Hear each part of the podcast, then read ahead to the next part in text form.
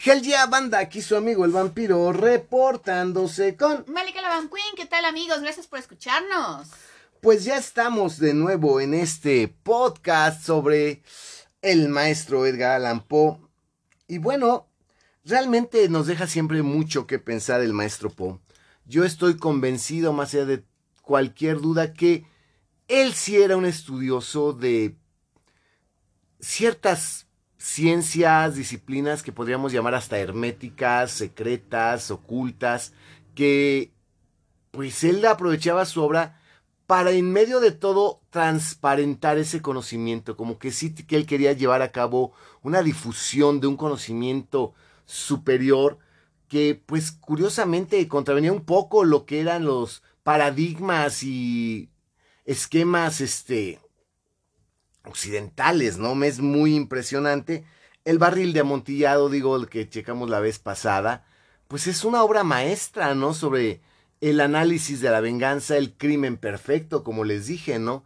Y no me cae de extraño que, que, que, que él te quiera presentar el crimen perfecto y que la gente cuando lee esta obra, pues no, ni le pase por la mente y se enfoque únicamente en la venganza. Y hoy quiero hablar de otra obra que pues es igualmente apasionante igualmente apasionante y es una obra que se ha tratado de llevar varias veces al cine. Sí se ha tratado de llevar varias veces al cine. Hay una de, la, de un director de la Nouvelle Vague, cansadona, pero es que realmente llevar a Poe un lenguaje cinematográfico es muy difícil.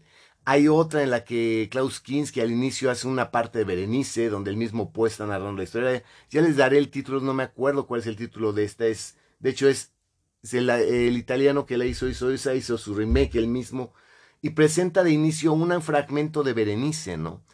Berenice es una obra muy, muy, muy, pero muy perturbadora. Y pues vamos a analizar por qué, ¿no? Eh, con eh, vamos en Ligia, Berenice, nos falta Morela, nos faltan muchas mujeres. Pero la figura femenina, como sí sabemos, siempre ha tenido un impacto muy importante en, en la obra del maestro Poe. Así es, tiene muchas mujeres y como ya habíamos dicho, pues él como que algo de lo más sublime que y melancólico que trataba de retratar en sus obras es pues el perder el ser amado. Y bueno, aquí esta obra de Berenice, que es muy corta este cuento, eh, empieza con una cita de Ibn Sayyad. Ibn Sayyad. Ibn Sayyad es como, es, se supone que sí es un eh, poeta que sí existió en este caso, este, y es una cita muy interesante que pues nos da exactamente este epígrafe, pues lo que viene a continuación del cuento y lo que nos tendríamos que enfocar. Pero ¿quién chingados en su puta vida se llama Ebn Sayat con Z? Ebn. Obviamente es este medio del medio no, eso, es eso suena muy pendejo, ¿no? Ah, ya háblale a quién. Háblale a Ebn. A ver, Ebn, ven para acá. Ebn, te habla tu mamá, Ebn. Pues está de la chingada, ¿no? Se dice Ebn. Como, eh, como Amir Diab, por ejemplo, que el cantante, que es, realmente su nombre, lo escribe Amr. No dices Amr, sabes que es Amir. Esto es lo mismo, es Ebin.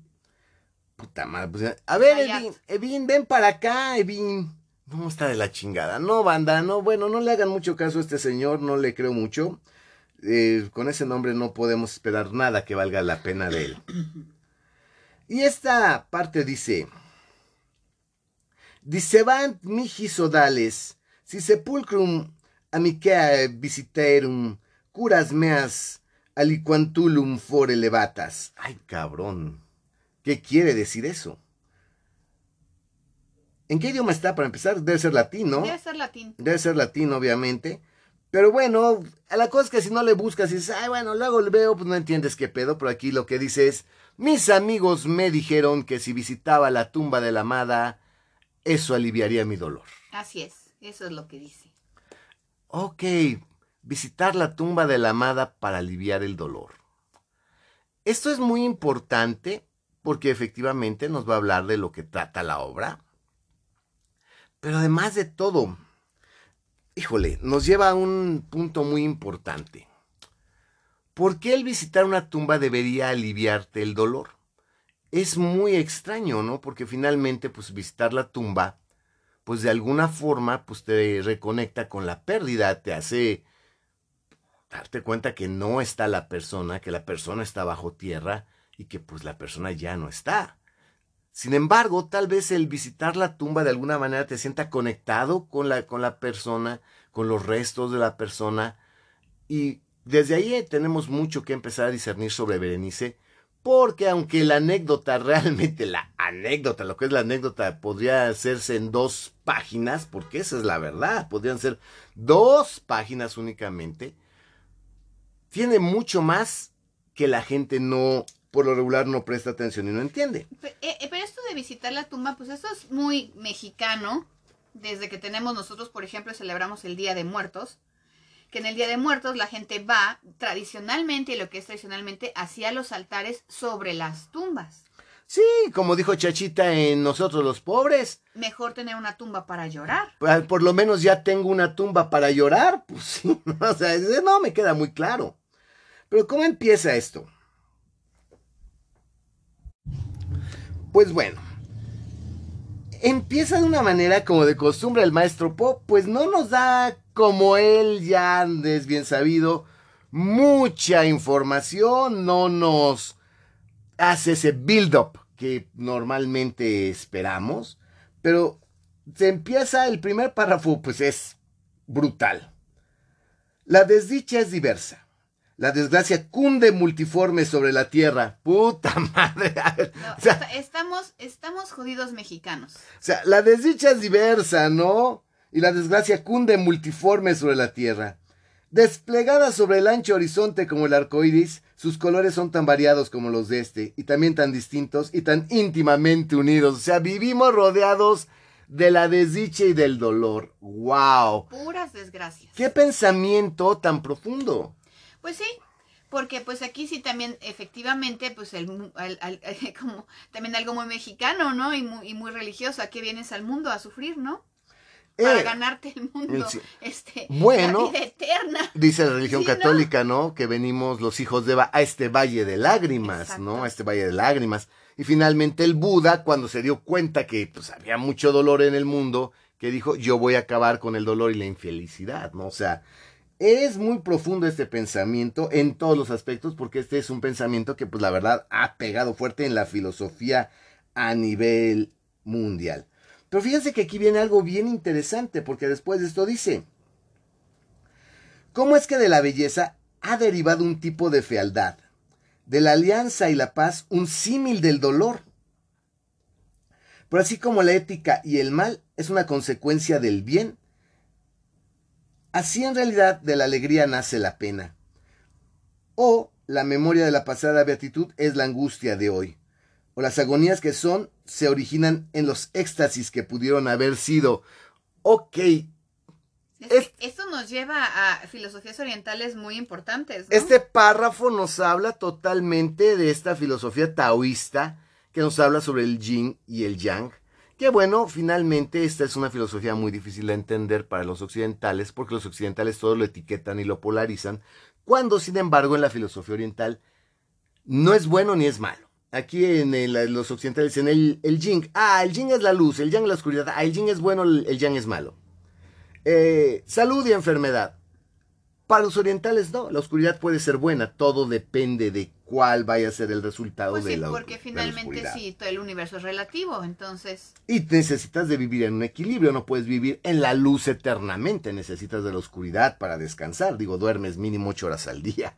claro, y no y si te está dando la luz en los ojos es difícil dormir. Y además O ya está, imposible. está comprobado que afecta dormirte con la luz prendida, o sea, necesitas de la oscuridad. Por eso es un concepto que los occidentales, por la religión católica, tienen muy bloqueado y para ellos tiene siempre que ser bueno o malo, A fuerza. a fuerza. Pero aquí nos habla de esta y pola- encontrados, ¿no? Además, Sí, de esta, pol- lucha. de esta polaridad, porque dice que cómo es que de la belleza se ha derivado la fealdad, o que, o que de la paz y la alianza el dolor, o que como la ética, eh, eh, el, que en la ética el mal es consecuencia del bien.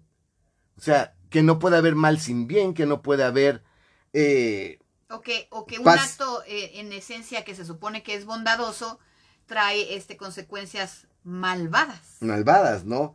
y que pues este, la alegría es la angustia del pasado, es la angustia de hoy, y que pues las agonías a veces son por, eh, se, se, causan por los éxtasis que pudieron haber sido. Esta frase es muy importante, porque aquí el maestro Pote dice que el ser humano pues efectivamente sufre y que lo alto y lo bajo se ubican a sí mismo y que pues, obviamente si conoces el amor, vas a conocer el desamor, que si conoces la alegría, vas a conocer la tristeza, y que pues si conoces la paz, vas a conocer el dolor.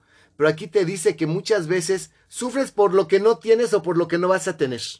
Y que efectivamente dices, ay, yo quisiera, híjole, ganarme la lotería, ser un rey, ser alguien muy importante, ¿no? Y pues definitivamente sufres porque no, no vas a tener eso, sufres porque no se ven cristalizados tus sueños a futuro. Sufres porque te sientes inconforme con lo que tienes o con lo que eres y que pues ese dolor de decir, híjole, y no podré ser la próxima estrella del rock mundial, pues sufres por eso, ¿no?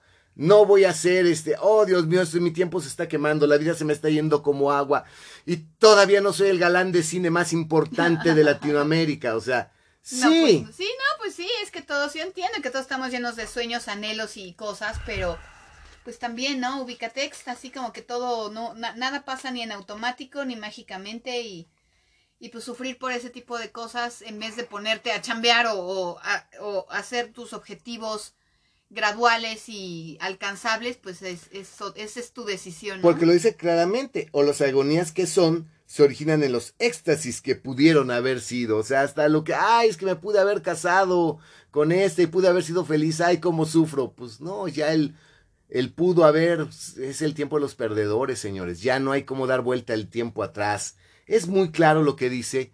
Y pues sí, efectivamente, creo que el, no puedes decir, de hablar de dolor sin hablar de, de alegría ni de tristeza, no puedes hablar de sufrimiento sin hablar de placer y tampoco puedes hablar de amor sin hablar de desamor. Eso es una parte intrínseca al ser humano y lo más importante es que aquí el maestro Po aprovecha este párrafo para hacernos este planteamiento taoísta de alguna forma sobre lo que es el yin y el yang, estos opuestos, estos opuestos que pues, finalmente son parte de lo mismo, un de la misma esencia que son los También dice, ¿no? Que no puedes disfrutar realmente los éxitos si no, si no has conocido realmente la derrota.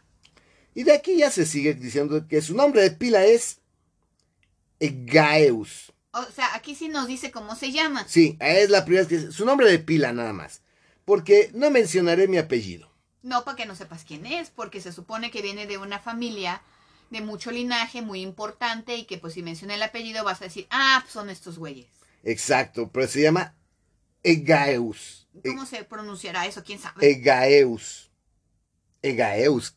A ver, Egaeus, vente a comer. Está peor que el Levino. ¿Cómo se llama? Egaeus para adentro, güey. Egaeus, te habla tu mamá. A ver, hazlo, hazlo para adentro. Egaeus, para adentro. Egaeus. Exactamente, está muy difícil. A ver, Egaeus, para adentro.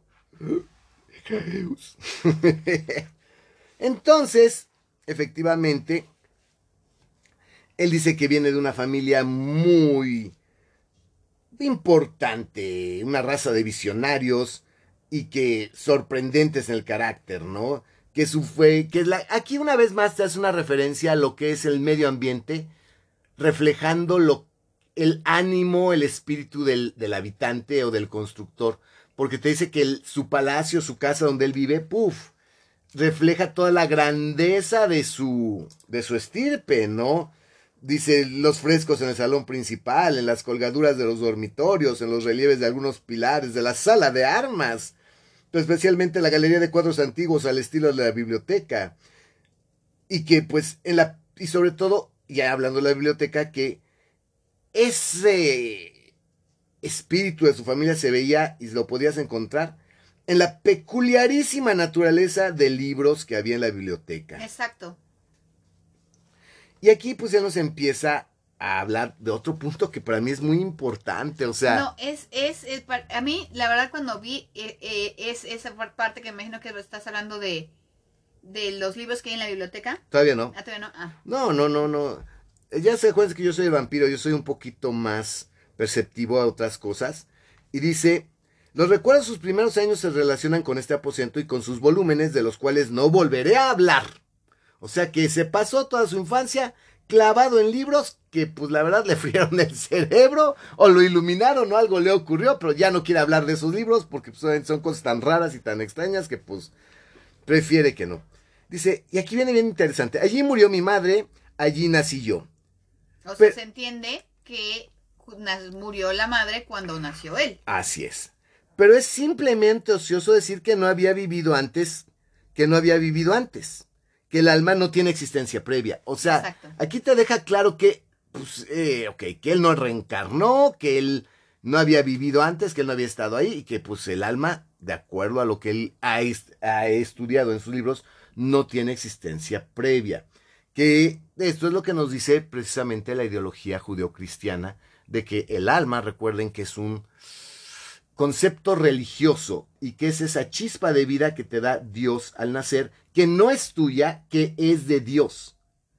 Sí que es de Dios y que obviamente es inmortal, es eterna y que por eso mismo es lo que te hace humano y te conecta con el mismísimo creador. Bueno, de acuerdo a la religión católica, ¿no? Y lo dice, yo estoy convencido, no discutiremos este punto y no lo voy y no lo voy a discutir y que no trata de convencer a nadie. Pero que sin embargo, un recuerdo de formas aéreas, de ojos espirituales expresivos, de sonidos musicales, aunque tristes, un recuerdo que no será excluido, una memoria como una sombra, vaga, variable, indefinida, insegura, y como una sombra también en la imposibilidad de librarme de ella mientras brille el sol de mi razón. O sea que yo, bueno, yo lo que entendí en esta parte es que si como el alma es eterna, finalmente, sí tiene recuerdos previos a su nacimiento. Pero él dice que no. Él lo dice claramente que no. Ok, aquí estamos en que él está convencido de que no hay vida previa, que el alma no, no hay alma hasta que naces, pero que sin embargo, estando ahí, él se sentía como si ahí hubiera estado desde hacía mucho tiempo. Ajá que eso es lo que él dice, que para él es estar ahí era así como que, puta, pues es que aquí cuánto llevo, ¿no? Realmente pareciera que él, que antes de nacer él hubiera ya estado ahí. Que lo cual nos lleva a algo que también el maestro Poe utiliza mucho, que es que pues ahí murió la madre y ahí nació él. Entonces, aunque realmente no hay, el alma no tiene vida previa, pues tal vez algo de la esencia de la madre se le traspasó a él de alguna forma y por eso es que estando él ahí él tiene esta especie de recuerdos como si verdaderamente él hubiera vivido ya ahí por mucho tiempo. Entonces, aquí vamos de nuevo. En este aposento nací al despertar de lo improviso de la larga noche, de eso que parecía sin serlo. La no existencia a las regiones de las hadas, a un palacio de imaginación, a los extraños dominios del pensamiento y a la erudición monásticos. No es raro que mirara a mi alrededor con ojos asombrados y ardientes, que malgastara mi infancia entre libros y disipara mi juventud en ensoñaciones. Ay, cabrón, o sea, aquí te dice que precisamente pues estás en una noche eterna, que parece que es la no, que, pues, es la no existencia. De ahí pasa una región que pues él desconoce, que le llama el Palacio de las Hadas, de ahí se va al Palacio de la Imaginación, y de ahí ya llega a los extraños dominios del pensamiento, queriendo referirse él a su desarrollo mental. A través de ser un bebé, ser un infante, ser un niño, ser un adolescente y, ser, ser, un, adulto. porque aquí te dice de la no existencia, la noche pues es cuando estaba en el vientre, ¿no? Las regiones de las hadas, pues cuando era un bebé. Un palacio de la imaginación, pues cuando era niño, porque los niños todo lo imaginan. A los extraños dominios del pensamiento, cuando él ya empieza a razonar, empieza a entender el, la ciencia, la filosofía. Y de ahí ya a la erudición monásticos. O sea, ya como adulto que se dedica a aprender y a convertirse en un erudito. Sí, y además así de con ciertos tintes de, de encierro, porque precisamente por eso dice monástico, porque él lo que se dedicó siempre fue a leer, también por esta cosa de que él piensa que como nació en la biblioteca y lo primero que vieron sus ojos fueron los libros, por eso se quedó también tan clavado en eso y se dedicó durante toda su infancia y gran parte de su adolescencia a no salir de la biblioteca y a leer. Y a leer, exacto. El señor se dedicó a leer este Eagus, ¿cómo se? El Agus o cómo le decimos? Eagus, ¿no? Eagus, pero bueno, Egaeus. Ah, Egaeus. Egaeus. Pues yo le llamaría el Agus, si hiciera mi si hiciera yo mi Egaeus, ¿no? Egaeus, imagínate, estar en el teatro ahí parado y Egaeus. Y el público, ¿qué chingados? ¿Qué? Oye, Egaeus, ¿quién? no mames, ¿de Son de las palabras que son impronunciables en un escenario. Egaeus, no sé si quiere decir egos, si se refiere al yo. Pero bueno. Bueno, pues ahí sí está interesante. Ahí sí no sé. Fíjense que en este caso es tan compleja la lectura porque todo esto la gente cuando la lees bla bla paja paja bullshit bullshit bullshit paja paja paja. ¿A qué hora sale Merenice? ¿Dónde viene lo miedoso? Exacto.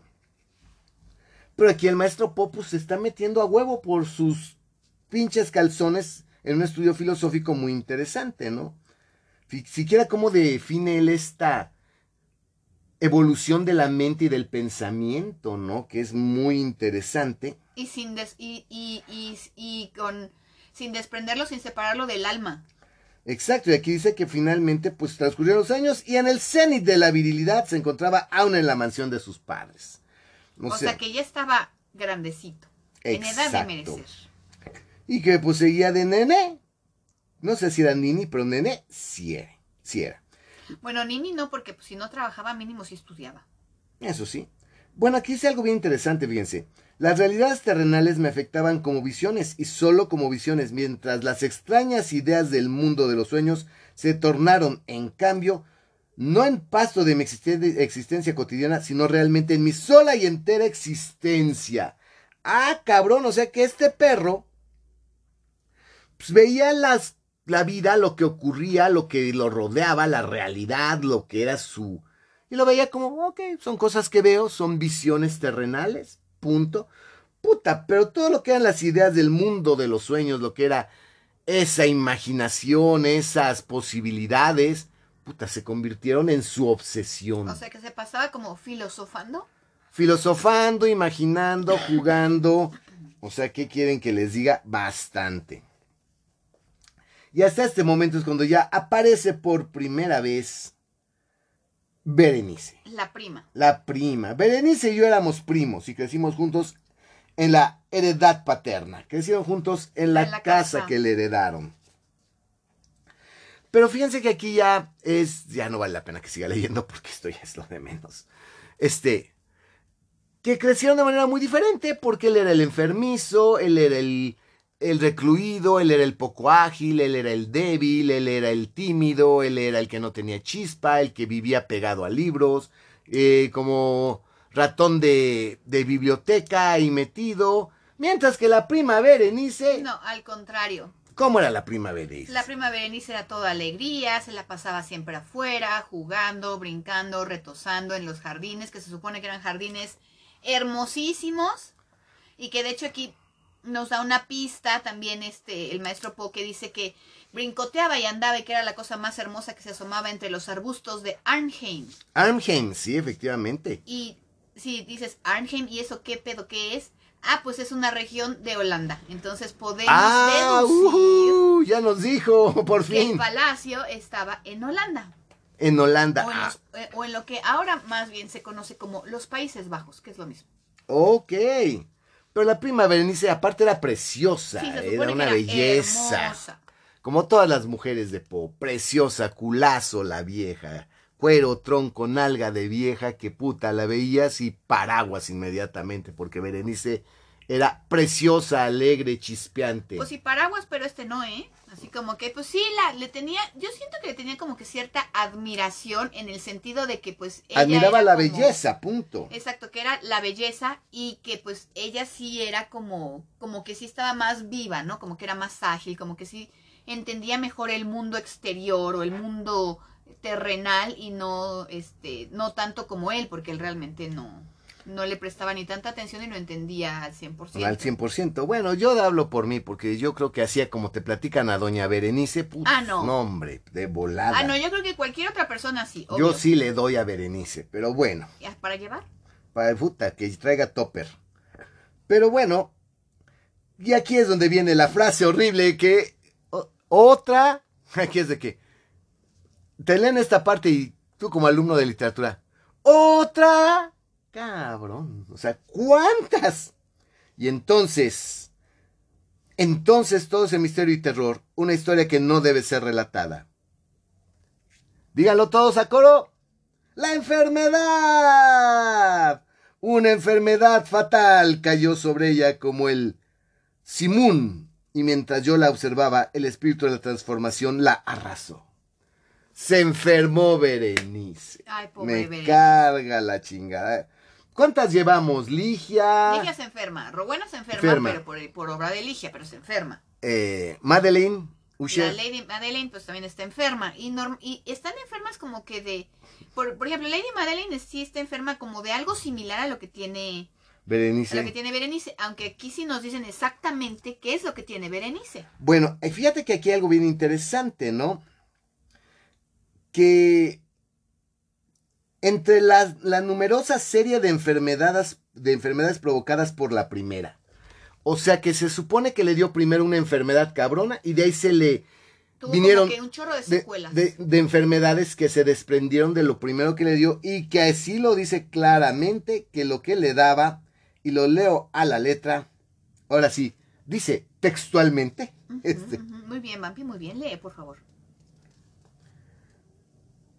Una especie de epilepsia que terminaba no rara vez en catalepsia. Estado muy semejante a la disolución efectiva y de la cual su manera de recobrarse era en muchos casos brusca y repentina. Ok, aquí te lo dice claramente que tenía epilepsia y que epi- Sí saben que es la epilepsia, ¿no? La epilepsia es como que les dan seizures, Sí, ataques. Ataques. Les dan convulsiones. convulsiones, exacto. Empieza a convul... Es de que te dan ataques, ah, efectivamente. A Berenice le daban ataques. y que es una enfermedad nerviosa, de, bueno, del sistema nervioso. Imagínense, está ahí la, la prima Bere ahí bien buenota ahí en el jardín oliendo las flores y se cae y empieza... Ay, güey, ¿qué pasó, no? No, y que no, no, muchas veces no regresaba de esos ataques bien, sino que se quedaba en estos estados que también Cataléptico. le, este, por, los usa mucho, que es catalepsia, que es que parece que estás muerto, Muerta. pero no estás muerto. Y después, madre, regresaba así de la manera más violenta. Y brusca, sí, o sea, imagínense, pobre vieja, retomo que pues está ahí oliendo las flores, se ¿qué tienes, qué tienes? Y, ah, ay, cabrón, Ya se murió. ya se murió, no, está muerta, no mames, está muerta.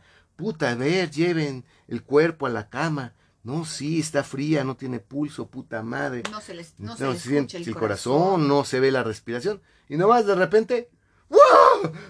¿Qué pedo, qué pedo? Ay, güey, no ma- Ay, no, estaba viva. De- Debe ser horrible, o sea, Ok. lo siento, pero debe ser la cosa más espantosa. Ah, ok, entiendo que cualquier chamaco nalgasmiadas, pendejo y estúpido de hoy en día dice, ay, pues la llevas al hospital, ahí la internan. Ah, pues sí, pero aquí no había hospital. Pero no había hospital, aquí el pedo es que estabas como pendejo viendo, a si la vieja. no. Y que además pues era como común de la época, porque precisamente ya lo, ya lo has platicado en otras, en otras ocasiones, en otros capítulos, Vampi, que por eso se, se quedaron los velorios para ver si estaba el muerto bien muerto. O si regresaba o qué pedo antes de enterrarlo, no lo van a enterrar vivo. Es que esto es muy triste, porque bueno, bueno, pero finalmente tenemos que entender que el maestro, que el maestro Po, pues también la es materia, pues se va a agarrar de lo que pues, él le da para hacer un cuento de terror, ¿no? O tal vez de algo que tal, a- tal vez a él mismo le atormentaba o le llamaba la atención o era... No sé, Exacto. porque es muy recurrente. Pero aquí ya nos ya es cosa de, Aquí de nuestra de nuestra imaginación, imaginación. ¿no? O sea, Aquí el punto es que el, el personaje después de platicarnos esto y que pues obviamente la chava empieza a marchitarse, la basura... ¿qué pedo, Vampi? ¿Por qué pasa la basura ahorita? Este, Bueno, luego les platico. este. La obviamente la prima pues empieza a perder la belleza, se empieza a marchitar, el, su cabello negro azabache empieza hasta a cambiar de tono. No, de hecho es horrible porque después habla de que son rizos como, bueno, que el pelo se le pone como rubio, o sea, lo que yo quiero entender ahí es que el pelo se le, se le pone blanco, se empieza a perder el color y empieza a verse, a verse como mal. Es mal. No, o sea, empieza a verse muy mal la prima Berenice. Pero aquí ocurrió algo, fíjense que esta parte es importantísima, porque ahora nos va a hablar de algo muy interesante de su personalidad, algo que él le llama que padece de una enfermedad. Él dice que debe llamar la enfermedad, que él le llama monomanía. Monomanía. Que es algo así como eh, un trastorno, como lo que podemos entender como el trastorno obsesivo compulsivo, pero más que el puro trastorno es la obsesión completa. Por la, él, a ver, él a la letra dice, esta monomanía, así debo llamarla, consistía en la irritabilidad morbosa de esas propiedades de la mente que la ciencia psicológica designa con la palabra atención. O sea que el güey veía algo y se clavaba, se clavaba. Y lo dice, es más probable que no se me entienda, pero temo en verdad que no haya manera posible de proporcionar a la inteligencia del lector corriente una idea adecuada de esta nerviosa intensidad del interés con que en mi caso las facultades de meditación, para no emplear términos técnicos, actuaban y se, y se sumían en la contemplación de los objetos del universo, aun de los más comunes. O sea, este güey era de los que veía algo y se quedaba viéndolo, clavado, y lo dice más adelante. Yo podía pasar y reflexionando largas horas infatigable con la atención clavada en alguna nota trivial, el margen de un libro, o si no, a lo menos en su tipografía. Ah, mira la letra. Ay, no mames, mira aquí. Y en vez de leerse el libro, estaba ahí pendejeando con la letra. Pasar la mayor parte de un día de verano absorto en una sombra extraña que caía oblicuamente sobre el tapiz. Ay, mira, esa pinche sombra, mira. ¿cómo no, y, como va caminando el sol, ah, no va cambiando. Y entonces va haciendo así. A ver si mañana vuelve a caer en el mismo lugar. esa es la obsesión. El güey podía perderse durante toda la noche en la observación de la tranquila llama de una lámpara o de los rescoldos del fuego. Ay, mira cómo la llamita, cómo se mueve. Ay, mira, no, no ya se hizo grande. Ay, güey, a ver, vamos a esperar, a ver, ¿en cuánto tiempo se hace chica? Ah, no, mira, mira, no, sí. A ver, vamos a ver si se mueve. Ah, no, sí, sí se movió. A chinga, mira, no, ya dio más luz. A ver.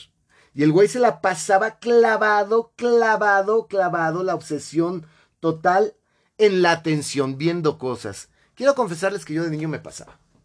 Me costó golpizas me costó regaños muy duro. Muy duro. Me la pasaba observando. Ahorita que estoy aquí, que tengo la ventana un árbol, me acuerdo que una vez llamaron a mi madre porque yo me la pasaba volteando a la ventana viendo el árbol. Por eso yo sí puedo comprender ese sujeto. Y no ponía atención a la clase. Y llamaron a mi madre y me dicen, bueno, pero ¿qué le ves en el árbol? Y yo decía, pues es que el árbol es, mira, para empezar, unas hojas ya se están marchitando, otras siguen muy verdes. Allá arriba hay un nido y veo cómo llega el pájaro y les da de comer. De repente veo cómo el viento sopla y de repente caen hojas y de repente no. Y de repente vi una lagartija y yo estaba absorto en el ecosistema del árbol. Y la maestra dando la clase, poniendo labores y yo como pendejo viendo el árbol. Sí, yo era de esos niños. Después fui más cabrón porque en la primaria quiero que sepan que llamaron, está bien, primero llamaron a mi madre que yo estaba como pendejo viendo la goma de mi lápiz. Pero es que, ¿qué creen que me pasó, banda? Borré y vi que se deshizo la goma y vi que había quedado parte de la goma en el cuaderno y que todo el mundo nada más lo empujaba. Yo decía, y si el sistema solar, y la edad que tenía, el sistema solar es muy similar al átomo.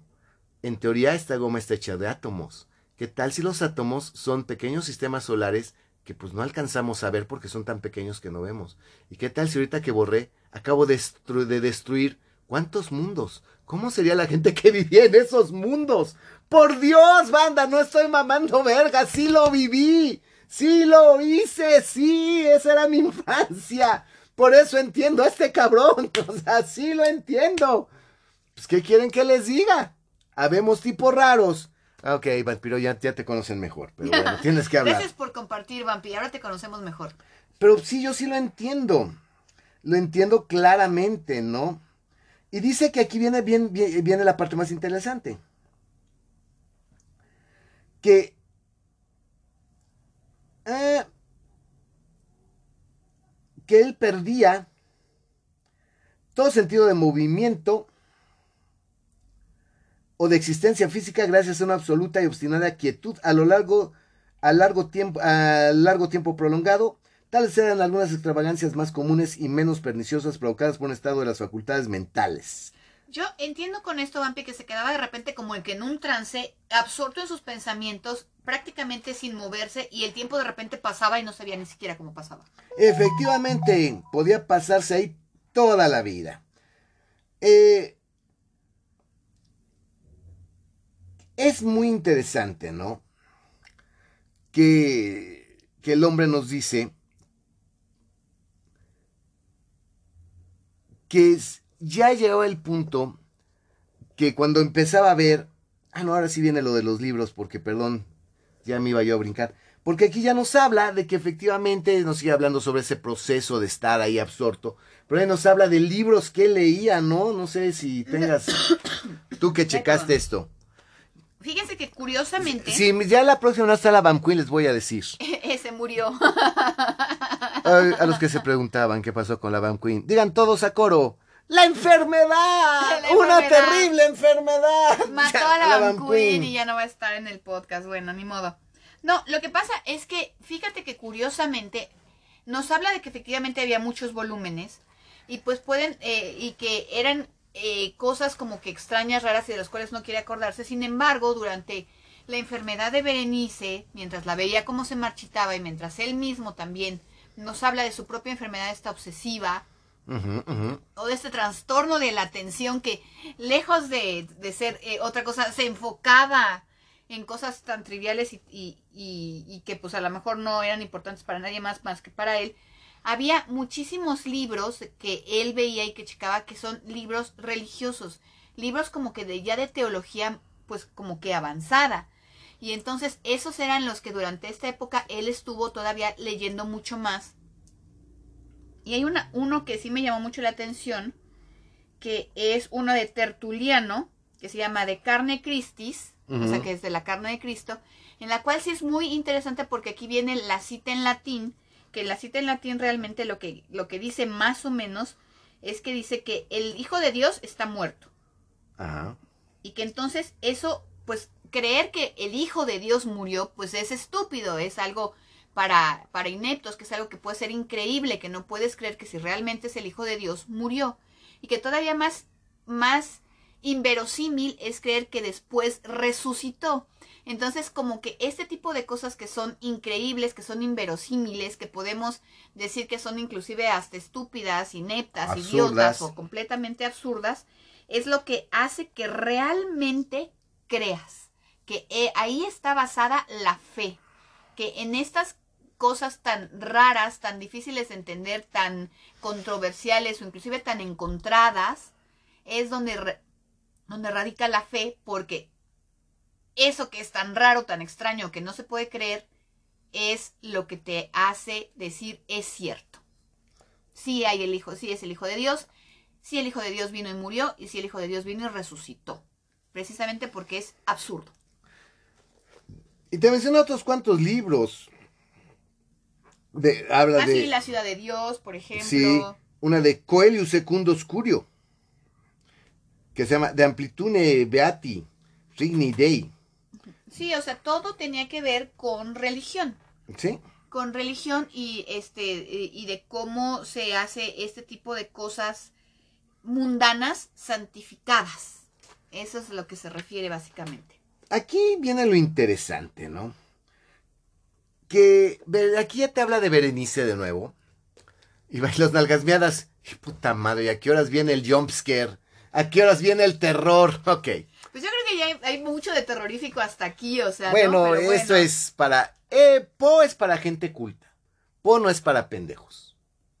Tengo que ser honesto, Po no es para pendejos.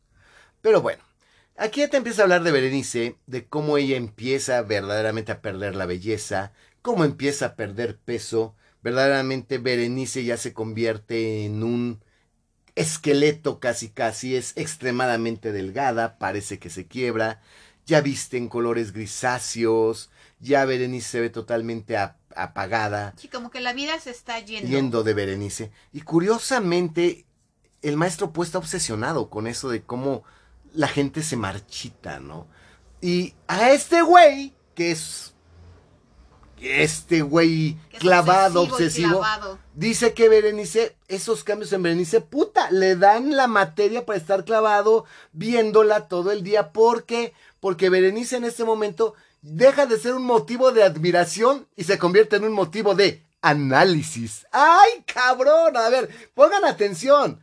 No, es que sí, cuando era Berenice la preciosa, puta, era un motivo. Pero ahorita que se está muriendo, güey, es motivo de análisis. Y ahorita sí estoy clavado viendo a Berenice, porque cada cambio de Berenice para mí es importantísimo. No, y aunque realmente también se deja y se ve en la obra que desde niños se tenían cariño, porque como eso de que a la prima se le arrima, ¿no? Así es. Entonces sí ya traían ahí como que estaban enamoriscadillos uno del otro. No es sino hasta este momento en que ella ya se convirtió en su objeto de análisis y de estudio cuando decide casarse con ella. Sí, ya está ahí. Bueno, es que dice que no. Bueno, eh, no es que se decidió, no, no, no. Creo que aquí te falló totalmente. Borren otra vez eh, nuestro regreso de dos minutos, de 30 segundos, donde se borra lo que dijo la Van Queen, que hay en cada podcast. No, no, no, se, no decidió. Él lo dice claramente aquí, fíjate. Él dice que, lamentando amargamente su decadencia y su ruina, recordé que me había amado largo tiempo y en un mal momento le hablé de matrimonio. En un mal momento. O sea, como que el güey estaba en su rollo, sintió pena, le dio no sé qué, que pues la vieja ya estaba re mal, y le dijo, vamos a casarnos. Y la otra, bueno. Bueno, de hablar, sí, sí le habló de matrimonio, pero no es como que se decidió. Fue como que, eh, eh, eh, vamos a casarnos, mi vida. Prima, pues, tú me querías mucho y pues yo también, y pues ya te va a cargar la chingada este, pues, uh, en mal momento dije, pues casémonos, ¿no? Fue por lástima. Sí, fue por lástima. Fue por lástima.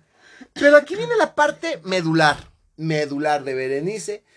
Y es que un día la ve pasar, la ve toda vestida de gris, flaca, flaca, flaca, flaca, los cabellos, los cabellos negros azabache ya se habían convertido en cabello, cabellos rubios. Bueno, así los ve él, aunque como dijo la Van Queen, es que ya son entre canas, se decoloró, lo que sea. Hay gente que de la noche a la mañana por enfermedad o por un susto se, llena de canas. Y dice que en ese momento sus labios delgados y apretados se abrieron y sonrió. ¡Oh, maldición! ¡Oh, la chingada! ¿Por qué? Maldito momento, fatalidad. ¿Por qué tuvo que haberle enseñado los pinches dientes? Dientes blancos, perfectos, de la raíz a la punta, que eran dientes inmaculados, no tenían una sola mancha, una sola caries, no tenían un solo punto, no tenían ni nada, eran los dientes más perfectos del planeta Tierra, blancos, grandes, brillantes, sin falla alguna, le vio los putos dientes y en ese momento los pinches dientes se clavaron en su mente y se volvieron la causa más importante de su obsesión. Leyó un autor francés que decía en una novela, o en un pensamiento, o en un poema, no sé, que dice, sus, cada uno de sus pasos eran sentimientos. Imagínense qué profundo. Cada vez que ella camina es un, sentimiento. Él dice, no, güey, para mí, cada uno de sus dientes es una idea, cabrón. Está peor. Imagínate verle los dientes a una persona y decir, ese diente, bla, bla, bla.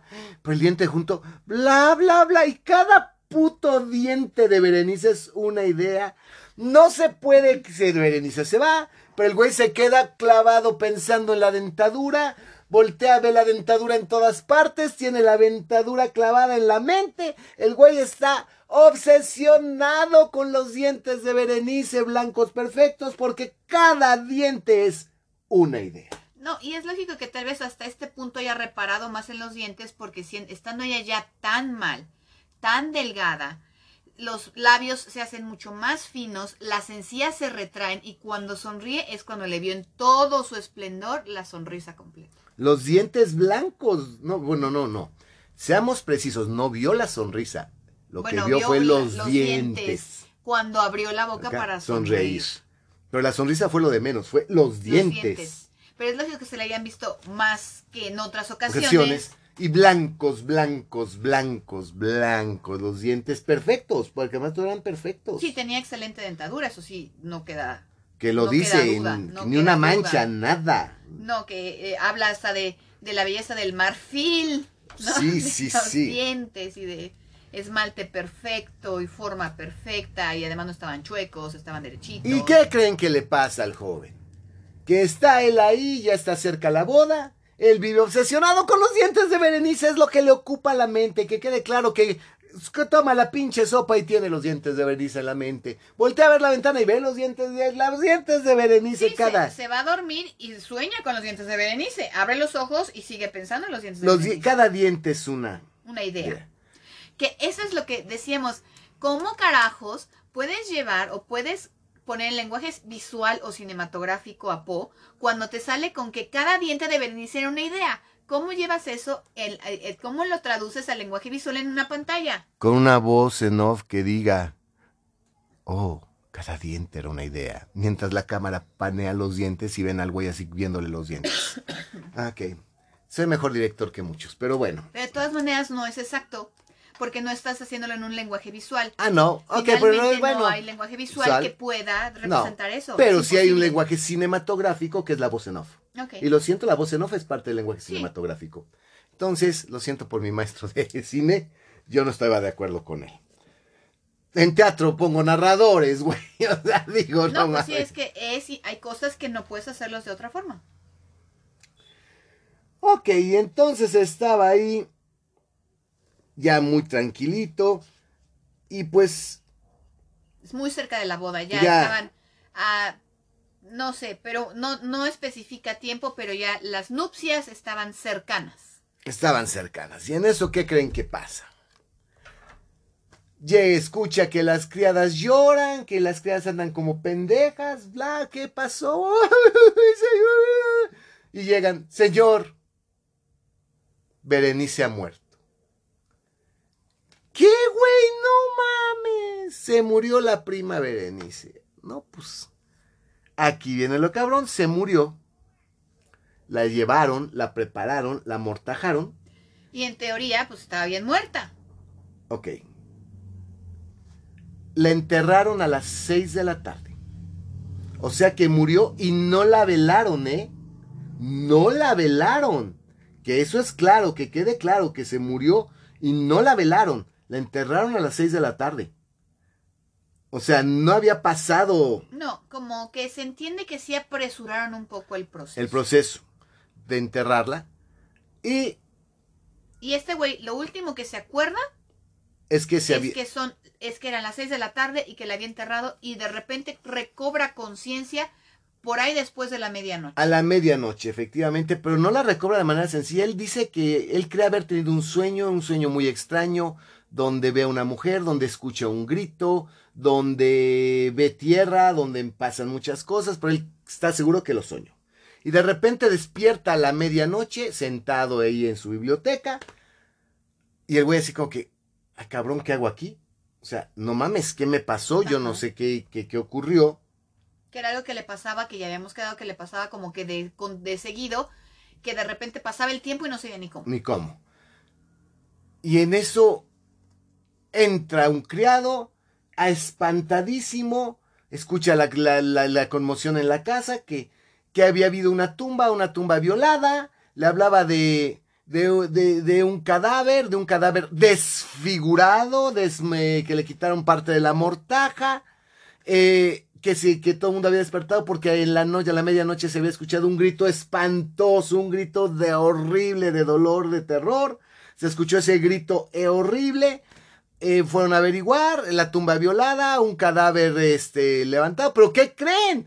el cadáver estaba vivo, el corazón le latía, pero estaba ya desfigurado. O sea, dices, imagínense un cadáver desfigurado, pero que todavía está vivo. Sí, que está como agonizante, pero no está muerto. Y que es el cadáver de Berenice. ¡Ay, cabrón! ¿Qué pasó? ¿Qué pasó? O sea, Berenice no estaba muerta, era una vez más. Se apresuraron a enterrarla. No hubo un velorio, la enterraron en chinga. Pero ¿qué pasó? ¿Por qué, qué, qué, qué pasó con el cadáver? ¿Quién, lo sacó la, la tumba? ¿Por qué? ¿Por qué? ¿Por qué está desfigurado? Entonces el grito que se escuchó era de Berenice. Y el cadáver, y, y el cadáver por qué está desfigurado. Y en eso el criado lo ve y le enseña sus manos y ve que en sus manos tiene araños, que los, los antebrazos y las manos de él están arañadas, que tiene araños, que, que tiene los, los, antebrazos y las manos arañadas. Y él se ve en los araños y dice, ay güey, le señala la ropa y le señala que tiene tierra, que tiene arcilla y que tiene manchas de sangre. Y que hay una pala ahí. Y que le, dice, oye, y que junto a él hay una pala y el güey, ¿qué pedo? Y voltea y ve una caja que pues él ya sabía que esa caja existía, que estaba ahí, que era, de un, que era del médico de la familia que había dejado ahí en la casa. dice, ¿qué pedo? A ver, sangre, tierra, araños en los brazos. ¿Qué pedo? y toma la caja, la intenta abrir, está tan nervioso que la caja sale volando, se le resbala, se roca y la caja al piso, se hace pedazos y vuelan instrumentos dentales y 32 perfectas piezas blancas como marfil que eran los dientes de Berenice. Tan, tan. Se acaba el cuento ahí. Aquí vienen las cosas interesantes. O sea, que él ya tenía pues pensado eso, porque si la caja era del médico y tenía instrumentos médicos, se la robó al mm. médico. Oh, no, la tenía en la casa, era, no, lo dice que la tenía en la casa, que estaba en la casa. No, dice que era de la casa, que él tenía mucho, no, no para nada, dice, es una caja con la que estoy muy familiarizada, era del médico, la teníamos en la casa. Es que eran tan buenos clientes que el médico dejaba sus, cositas en, la, casa. Entonces, no, no, no, no, no. Otra vez, 30 segundos para atrás, borramos, continuamos. No, no, no des eso. Ah, para mí lo que se me hace muy interesante, el médico. Deja ahí, él ya sabe lo que hay. Ájole, es la parte que siempre vemos en el cine, cuando vuela y ves los, los dientes. Aquí el maestro Poe una vez más, pues no te pinta el cuadro espantoso, y aquí es donde tú, como ya se acabó la historia, te quedas viendo la pared ves a la nada y te empiezan a, brincar imágenes en la mente y te imaginas al señor Egaeus caminando a la catacumba, paleando, pum, pum, pum, pum, abriendo el cofre, viendo que la vieja abre los ojos y así como que, ah, ya me rescataste, estoy viva. Y el cabrón, lejos de eso, le, a la vieja esquelética marchita le abre la mortaja de la cara, de la cabeza, saca los instrumentos dentales y vergas le empieza a arrancar los dientes. Y la vieja suelta el grito espantoso. Sí, porque él obviamente está tan obsesionado con los dientes. Que no escucha nada, que no, escucha nada. No la vio que estaba viva, no la vio que estaba gritando, no se percató de nada más. Él lo único que quería era los dientes y le saca los putos dientes. La vieja ahí se trata de defender como puede, lo araña, lo, lo, agarra de los brazos, lo araña, por eso que está el arañado. El güey le saca los dientes, le rompe hasta la quijada, le, igual le corta los labios, le queda todo lo que es la boca totalmente deshecha, el botón de sangre, el dolor de la vieja. Y el güey regresa con su cajita, con sus dientes bien feliz, se siente ya. ¡Wow! no mames, qué puto espanto. ¡Qué horror! Y eso es lo interesantísimo, o sea. ¿Qué estado de la mente tan. Pues, tan extraño? Tan alterado, perdón, tan alterado. Un estado muy alterado, muy sumido en su propia basura. Porque ya no hay como ya no hay cómo llamarle. Y pues yo aquí lo que sí podemos tal vez, tal vez, este, deducir, porque es más, déjame te lo voy a checar aquí mismo, porque si es este, claro que, Ay, ya la perdí. Como ya no le iba a leer más. Que tal vez él mismo, pues en su afán de obtener los dientes, fue el que este. El que quiso apresurar el entierro. Apresurar el entierro. Eso es lo interesante. A ver, aquí estoy. Déjame te lo checo. Porque sí, esta parte es, es muy sencilla. Mm. Ah, no, perdón. Ya, aquí estoy, perdonen ustedes. Porque sí lo tengo muy ubicado. Así que, bueno, yo recuerdo que dice que hoy escucha la conmoción en la casa, que están todos que la mortajan y que la llevan, pero realmente él como que no, como que también ve todo eso o escucha todo eso también como una especie de sueño o de trance, como que le es ajeno y como que él no participa tan activamente en todo esto del entierro de Berenice. A ver. Y la tarde cayó sobre mí y vino la oscuridad, duró y se fue, y amaneció el nuevo día. Las brumas de una segunda noche se acumularon, yo seguía inmóvil sentado en aquel aposento solitario, seguí sumido en la habitación y el fantasma de los dientes mantenía su terrible ascendiente, como si en la claridad más viva y más espantosa flotara entre las cambiantes luces y sombras del recinto. ¿No?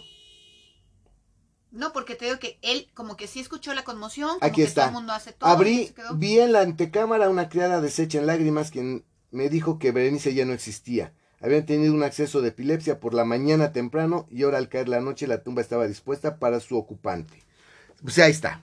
Se murió en la mañana y no la velaron. No, La enterraron a las 6 de la tarde. Exacto, pero él como que no tuvo mucho que ver en No eso. tuvo que ver, no. Y es más como que se quedó todo pendejo y entonces por eso los criados dijeron, ay, se quedó pendejo el señor, pues vamos a pues, pues vamos a hacerlo todo porque pues el señor está todo en sus cosas como siempre. Wow.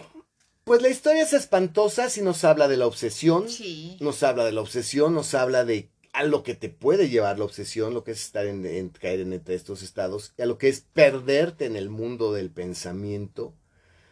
Y que pues no sé si a veces la erudición pudiera llevarte a estos estados de locura y si estos estados de locura a veces te llevan a la genialidad y a el descubrimiento parteaguas de la ciencia y de la filosofía o si te va a llevar a cometer una barbaridad.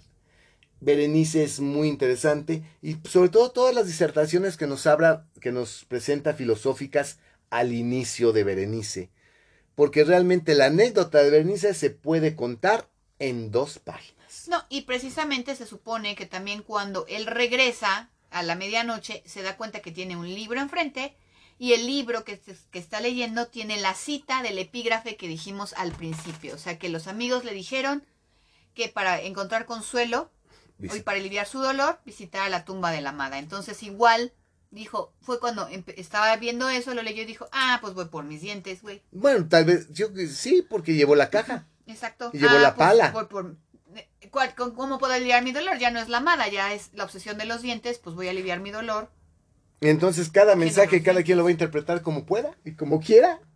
Pues, Está ahí sí cabrón. No sé, está cabrón, porque pues obviamente depende que traes en la mente. A veces él es una cita eh, a los 18 quiere decir una cosa, a los 40 otra, y dependiendo del estado de ánimo, pues para saber. Está muy, muy cabrón. Bueno, banda, pues es todo por el día de hoy con Berenice. Creo que es una excelente obra del maestro Po. Sí, léala, es muy cortita, vale la pena, no, no, no se lleva mucho tiempo y la van a disfrutar mucho.